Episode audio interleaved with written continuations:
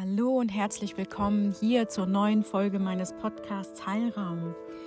Ich begrüße dich. Mein Name ist Marion Kanel. Mir gehört der Heilraum in Kiel und ich begleite Menschen auf ihrem Weg zurück in ihre persönliche Freiheit und zurück in ihre persönliche Kraft. Wir lösen gemeinsam in tiefen Prozessen Blockaden aus diesem Leben und aus alten Leben. Und in dieser Folge geht es um das Seelengeleit. Was ist das? Wofür ist es da? Und ja, was kannst du dir darunter vorstellen? Ja, schön, dass du da bist. Ich äh, bin ein bisschen heiser heute. Also, ähm, ich habe das Gefühl, ich kriege so eine kleine Erkältung, habe ein bisschen Halskratzen, also lass dich nicht stören. Mal wieder so wie im, in der letzten Folge, wo es keine Meditation gab, sondern ein Thema. Ich kann mich jetzt gerade gar nicht erinnern. Ähm, auch da war ich ein bisschen angeschlagen vom, vom Virus. Naja, es ist so, wie es ist. Heute geht es um das Seelengeleit. Und ähm, das Seelengeleit, ähm, das ist ein Begriff, der kommt aus dem Griechischen. Der heißt, jetzt muss ich mich stark konzentrieren, Psy Psychopompas. Genau, ich muss mich bei diesem Begriff immer total konzentrieren. Kommt aus dem Griechischen und der bedeutet wörtlich übersetzt Seelengeleiter. Und Psychopompas ist der Titel des griechischen Botengottes Hermes, der das Amt des Seelengeleiters von Apollon übernommen hatte. So, und ähm, daher kommt es. Und ähm, ja, ich selbst bin ja auch Schamanin, arbeite schamanisch und Schamanen sind ja Mittler zwischen den Welten, also zwischen der Anderswelt und der Welt, die du und ich in dieser Welt leben. Ja, und wann wird ein Seelenbegleiter benötigt? Es passieren manchmal Dinge, da ist die Seele nicht schnell genug. Normalerweise ist es ja so, wenn der Körper stirbt, die menschliche Hülle der Seele also das Seelenzuhause für eine Inkarnation, dann äh, geht die Seele, verlässt den Körper und geht ins Licht, geht in ihr Seelenzuhause, also nach oben sozusagen. Ähm, den Kindern erkläre ich immer ganz gerne in meiner Praxis, die gehen dann in die Wolken und dort wohnen sie und treffen ihre, ihre Ahnen wieder, ihre Omas und Opas. Und genau so kann man sich das auch vorstellen. Also ähm, wenn eine Seele den Körper verlässt, dann geht sie in ihr Seelenzuhause und wird dort empfangen. Und aber was passiert, wenn eine Seele nicht hinterherkommt? Also zum Beispiel durch einen plötzlichen Tod des menschlichen Körpers, unvorhergesehen und wirklich ganz, ganz plötzlich. Zum Beispiel durch einen Autounfall, Motorradunfall, Unfälle aller Art, durch Überfälle, durch Naturkatastrophen. Also wirklich solche Sachen, die plötzlich kommen, dann kann es sein, dass die Seele in so eine Art Schockzustand verfällt und dann wird sie nicht in das Licht gehen können. Also dann bleibt sie in der Zwischenwelt gefangen. Ja, und das ist ein ganz, ganz schlimmer Zustand für die Seele in der Zwischenwelt. Und ja, was machen die dann? Also häufig ist es so, dass mm, die Zurückgebliebenen, also die Verwandtschaft, das spüren können. Zum Beispiel, wenn ihnen ganz viel Energie abgezogen wird, wenn sie jemanden spüren im Raum, aber denjenigen nicht sehen können, also eine Präsenz spüren, das macht auch Angst. Also dann können unerfindliche Ängste auftreten. Es kann sein, dass man ganz schlecht schläft, also ganz nachts eine Unruhe. Es kann sogar so weit gehen, dass man Geräusche im Haus hört oder in der Wohnung, die vorher nicht da waren. Genau. Und sowas alles kann passieren. Dann ähm, hängen sich diese Seele in der Zwischenwelt auch mal an jemanden dran. Das nennt man dann eine Anhaftung. Dann kann es sein, dass man plötzlich Erkältungssymptome bekommt. Also wirklich ganz, ganz plötzlich auftretend. Auch dazu habe ich schon mal eine Folge gemacht zum Thema dunkle Energien und Besetzungen. Genau. Ähm, ja, und Was ist dann mit diesen Seelen? Die hängen ja in der, Zwischen, in der Zwischenwelt fest und die wissen nicht ein noch aus. Und dann kommt wirklich der Seelenbegleiter, der Schamane ins Spiel, der Mittler zwischen den Welten. Der Schamane kann durch eine schamanische Reise mit dieser Seele Kontakt aufnehmen. Also ich in meinem Fall, ich muss nicht groß reisen, ich habe die Fähigkeit in die Wiege gelegt bekommen, ich muss nur die Augen schließen und dann nehme ich solche Seelen wahr vor meinem inneren Auge und ich kann mit denen in Kontakt treten. Und dann gehe ich mit denen ins Gespräch. Oft können sie auch nicht gehen, weil noch etwas zu erledigen ist. Also, ich habe mal etwas erlebt vor ein paar Jahren, das ist mir wirklich im Gedächtnis haften geblieben.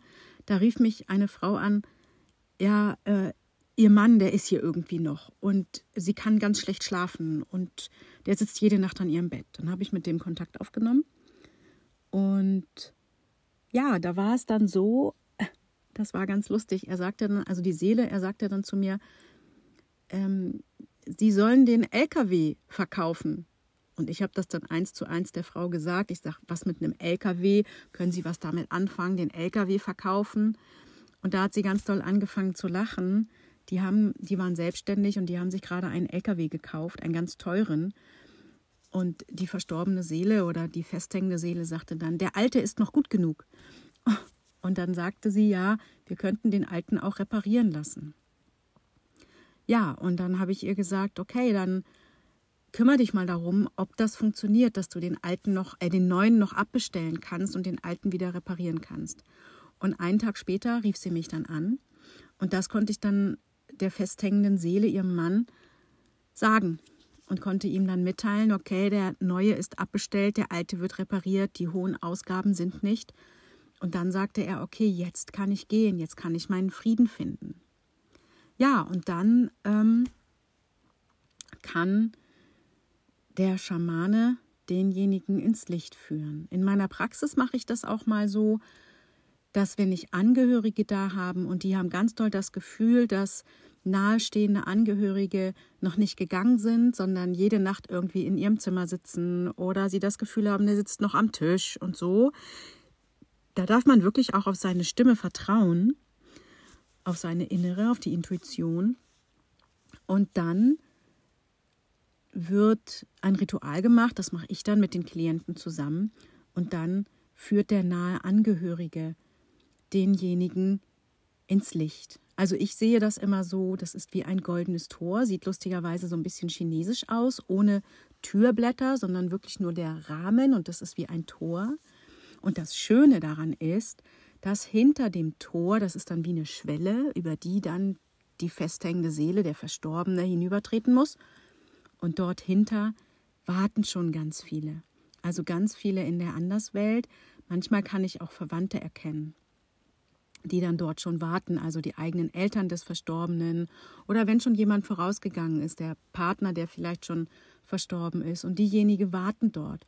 Und das Schöne, was ich dann immer wahrnehmen kann, ist, wenn derjenige dann geht, über die Schwelle geht, durch dieses Tor hindurch, dass die anderen ihn oder sie empfangen und wirklich, da wird gejubelt, da wird gefeiert und das ist so schön. Derjenige wird dann empfangen und das ist so, so wundervoll. Ganz, ganz toll. Ein, eine andere Form des Seelengeleits ähm, ist auch, wenn jemand im Sterbeprozess liegt. Das erste Mal habe ich das tatsächlich mit meinem eigenen Opa gemacht, mit dem Oberhaupt unserer Familie. Wenn Menschen im Sterbeprozess liegen. Also die Ärzte sagen einem, ja, es sind jetzt ganz viele Anzeichen da körperlich, dass der Sterbeprozess einsetzt. Und derjenige ähm, liegt dann da Tag um Tag um Tag, aber verstirbt nicht. Die Seele kann dann nicht loslassen. Ja, und auch dann kommt der Schamane, also der Mittler zwischen den Welten ins Spiel. Auch das mache ich des Öfteren. Dann geht man in Kontakt mit, dem, mit demjenigen, der sich gerade auf den Weg gemacht hat. Und ganz oft gibt es entweder noch etwas zu erledigen in der Familie oder derjenige hat Angst vor dem Sterben. Und dann geht der Schamane in den Kontakt, findet es heraus.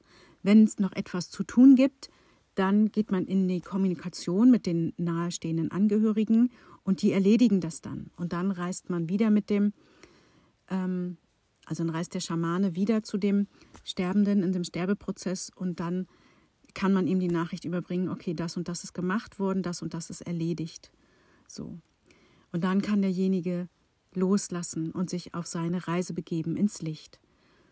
Ähm, wenn derjenige Angst hat, dann mache ich das so, dass ich in Kontakt trete. Ich nenne ihn persönlich Vater Tod, weil ich habe, ja, also die, die Welt hat vom Tod immer so einen schrecklichen, eine so schreckliche Vorstellung, der Sensenmann. Nein, das ist nicht der Sensenmann. Ich sehe den Vater Tod so als Typen Mitte 30 in Anzug mit äh, Schlips oder Krawatte, weißem Hemd, ähm, so im Stil der, ich würde mal sagen, 20er, 30er Jahre und immer mit einem Schalk in den Augen. Ein total netter Typ. Ja, und dann nehme ich Kontakt auf mit dem Sterbenden und dann bitte ich den Vater Tod an meine Seite und dann mache ich die beiden bekannt. Und dann fangen wir erst zu dritt ein Gespräch an und dann ziehe ich mich zurück bleibe nur noch da als stiller Beobachter und die beiden gehen ins Gespräch, machen sich vertraut. Und das ist ein ganz, ganz schöner Moment. Und dann reden sie, Vater Tod weiß natürlich auch ganz viel über denjenigen und dann irgendwann kommt so ein Punkt, da lachen dann die beiden und sind dann doch recht vertraut. Und dann ist so ein Moment, da klinke ich mich wieder ein als Vermittlerin zwischen den Welten und frage dann den Sterbenden, na, Hast du dir den Tod so vorgestellt? Und in der Regel kommt dann die Antwort Nein, der ist ja total nett. Ja, und dann sprechen wir auch darüber zu dritt, wer denn den Sterbenden auf der anderen Seite im Licht erwarten könnte. Und meistens ist es dann Vater Tod, der dann vielleicht noch jemanden mitbringt, also schon die Ehefrau oder ein Elternteil. Und irgendwann ist dann der Punkt, das fühle ich dann immer ganz doll, irgendwann ist dann der Punkt, wo ich dann eben frage, und lieber, liebe Seele, also der, der gerade dann eben im Loslöseprozess ist, wie wäre es? Könntest du dir jetzt vorstellen, mit Vater Tod mitzugehen und demjenigen, der sich da vielleicht noch gezeigt hat, und jetzt diese Welt verlassen, weil es sich jetzt gut für dich anfühlt? Ja, und in der Regel ist es dann wirklich so, dass derjenige einwilligt und sagt, ja, ich brauche keine Angst mehr haben und alles ist gut. Und dann sehe ich wirklich vor meinem inneren Auge, wie derjenige dann eben mit Vater Tod oder vielleicht noch einer weiteren Person sich umdreht und ins Licht geht. Und dann ähm, habe ich die Erfahrung gemacht, dauert es meistens noch so ein bis zwei Tage, bis derjenige wirklich loslässt. Dann gehe ich nochmal mit den Verwandten ins Gespräch und bitte sie, dass alle wichtigen Personen dem, dem Sterbenden, der der gerade loslässt, wirklich auch nochmal sagen, du darfst jetzt gehen, es ist in Ordnung. Also ähm, sich auch verabschieden und demjenigen wirklich, wirklich sagen, dass er jetzt gehen darf und dass es total schön ist dort, wo er hingeht und dass es in Ordnung ist. Also damals bei meinem Opa haben wir das so gemacht, ähm, da hatte ich die Idee, dass, weil alle Verwandten, das war mitten in Corona, ähm, und mein einer Cousin, der wohnt ganz tief im Süden von Deutschland, ich ganz im Norden. Und wir alle haben nacheinander angerufen bei meiner Mama und die hat dann das Handy auf laut gemacht und man hat richtig gehört, dass mein Opa das noch verstanden hat. Und wir alle konnten uns verabschieden und wir alle haben ihm gesagt, er darf jetzt gehen. Und einen Tag später ist er dann auch gegangen, ganz friedlich und ganz sanft. Ja, das war eine, eine sehr, sehr schöne Arbeit, eine sehr, sehr heilsame Arbeit. Und manchmal ist es so, dass solche Seelen in den Zwischenwelten, die dann festhängen, auch in Häusern hausen. Also das ist dann auch so eine Arbeit, die mache ich persönlich sehr, sehr gerne. Das ist dann die Hausreinigung. Und ja, auch da nehme ich dann Kontakt auf mit diesen Seelen, habe diese Fähigkeit und oft wissen die auch gar nicht, dass die gestorben sind, weil die so, so plötzlich verstorben sind. Ja, und dann liegt es eben an dem Schamanen, der Schamanin, diesen Kontakt aufzunehmen und diejenigen ins Licht zu führen und aufzuklären, dass sie gestorben sind. Das ist nicht immer einfach. Das hat auch viel mit Tränen zu tun. Also diese Seelen fangen ganz oft an zu weinen. Und da ist auch das Verhandlungsgeschick des Schamanen, der Schamanen gefragt, dass man die auch auffängt emotional und sie auch tröstet. Und es ist auch so, dass sie, also Seelen können nach oben gehen ins Licht. Dort, ähm, ja, das ist jetzt ein bisschen schwer zu erklären. Also dort ähm, erfahren sie eine Transformation und dort können sie dann, wenn sie möchten, ihren Liebsten ein, wieder zur Seite stehen, als Schutzengel. Also wirklich als Geistwesen, welches sie dann schützt und unterstützt. So können sie wiederkommen. Aber sie müssen einmal ins Licht gegangen sein und diese Transformation durchlaufen haben.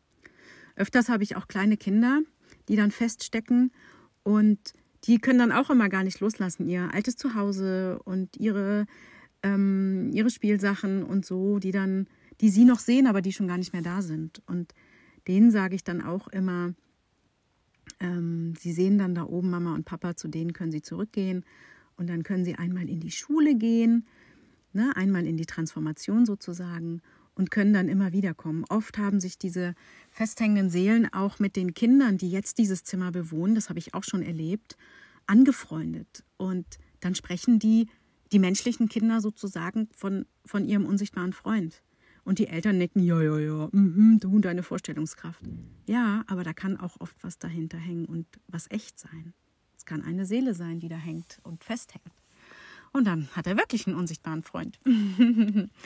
ja, also alles schon erlebt. Das ist eine ganz, ganz wunderbare Arbeit. Ja, also das war's zum Seelengeleit für heute. Wenn du mehr über mich und meine Arbeit erfahren möchtest, findest du mich unter www.heilraum-kiel.de. Im Mai diesen Jahres, also Mai 2023, fängt meine eigene Ausbildung an, Into Heal. Dazu findest du Infos unter www.intoheal.de. Gibt auch eine Verlinkung von meiner Heilraumseite. Ja, und auch da machen wir dieses Seelengeleit. Da ähm, lernt man, wie sowas funktioniert, lernt man, wie man sowas wahrnimmt und wie man sowas machen kann. Ja, vielen Dank für deine Zeit. Ich hoffe, es hat dir gefallen. Solltest du noch Ideen haben, Fragen haben, schick mir gerne eine E-Mail info at heilraum-kiel.de.